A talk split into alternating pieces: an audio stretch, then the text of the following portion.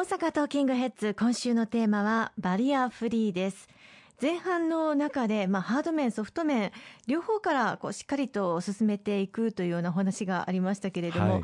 例えば、まあ、自治体が主導して駅や道路公共施設のバリアフリー化を進めるということは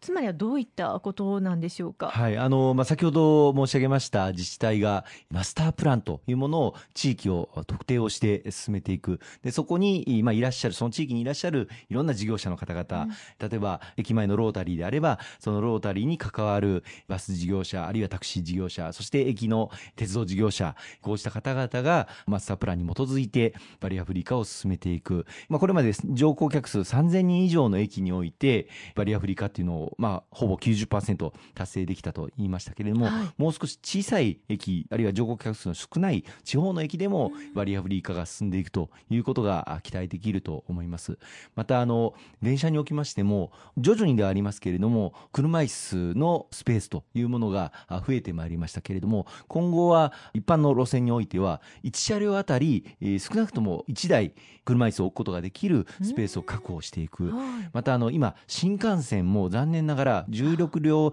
編成であるにもかかわらず、車椅子を止めれる場所っていうのは、わずか1箇所しかないんですね。はい、これだと友達と一緒に新幹線に乗ることもできないという車椅子を押しておられる障害団体の方々からお話をいただいてまいりました。これも今後は新幹線あたり、せめてまあ2台以上は止めれる、そういうスペースを確保していくということになります。また、あの、ホテルもですね、はい、これまでの基準だと、50室以上のホテルにおいては、1部屋は少なくともバリアフリールームにしなければいけないという制度になっていたんです。ですから、まあ、部屋の中のお風呂であったりとか、あるいはまあ部屋の入り口もですね、段差のない部屋をまあ、一室は設けておかなければいけないということだったんですが、50室以上のホテルという規定だったので、100室のホテルでも、500室のホテルでも、1000室のホテルでも、1室だけバリアフリールームがあればいいという規定だったんです。で、これではいけないということで、このホテルにおけるバリアフリールームを一層進めていくということになってまいります。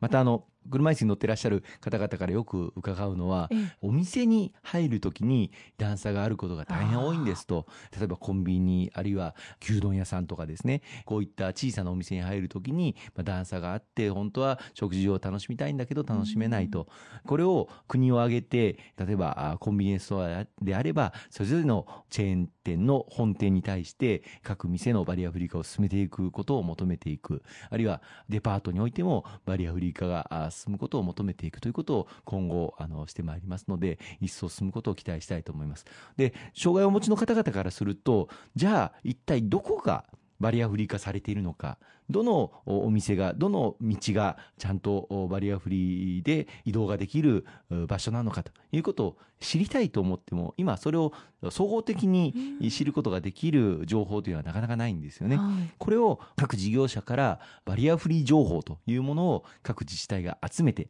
で、それをバリアフリーマップとして地図に落とし込んで、はい、えー、ここの地域は例えば視覚障害の方でもちゃんと点字ブロックがあるので、こことここはこういうふうに歩くことができますよとか、あるいは駅の中でもバリアフリールートといいまして、車椅子の方でもちゃんと移動することができる、うん、そういったルートというのをそのバリアフリーマップの中に落とし込んでいってここをこういうふうに通るとこの場所に行くことができますしこのお店はバリアフリー化されてますよということを情報で事前に知ることができる。こういったことも今回の法改正によって進むことになってまいります。かなり便利になりますよね誰もがこう生きやすいためにバリアフリー化進めると本当に素晴らしいことだと思いますけれども心のバリアフリーというのもとても大切ですよね。おっしゃる通りなんですよね。ハード面を整備していくということも予算をかけてやっていくということも非常に大事なんですけれども心のバリアフリー私たち一人一人が生活の中で障害をお持ちの方々あるいは見えない障害をお持ちの方々に対しても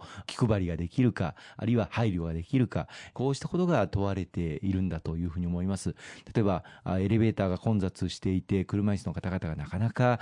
乗車できなたい、えー、その時に譲ってお先にどうぞという、もう本当に簡単なことなんですけれども、こういったことができるか、あるいは視覚障害をお持ちの方が展示ブロックがどこかっていうのを探していらっしゃる、そういった時に、どうされましたか？そういうふうに声を一声かけてあげる。まあ、時々その視覚障害をお持ちの方に対して、まあ、親切心から突然腕を掴んで、こっちですよと言って引っ張っていく方もいらっしゃったりするんですけれども、やはりあの、相手のことを思って、え何が必要かということをきちっと聞いていただいてから助けていただくということが大事なんだというふうに思いますね。そうですね。あの悪気はなくてもまずは知るということもとても大切ですよね。えー、まあさらには今あのいろんな公共施設とかスーパーデパートで障害をお持ちの方々専用の駐車場とかあるいはトイレでも多目的トイレといって、うんはい、まあ障害をお持ちの方々でも使いやすいトイレが整備されたりしてきていますけれどもこの例えば駐車場の障害者の方のスペースに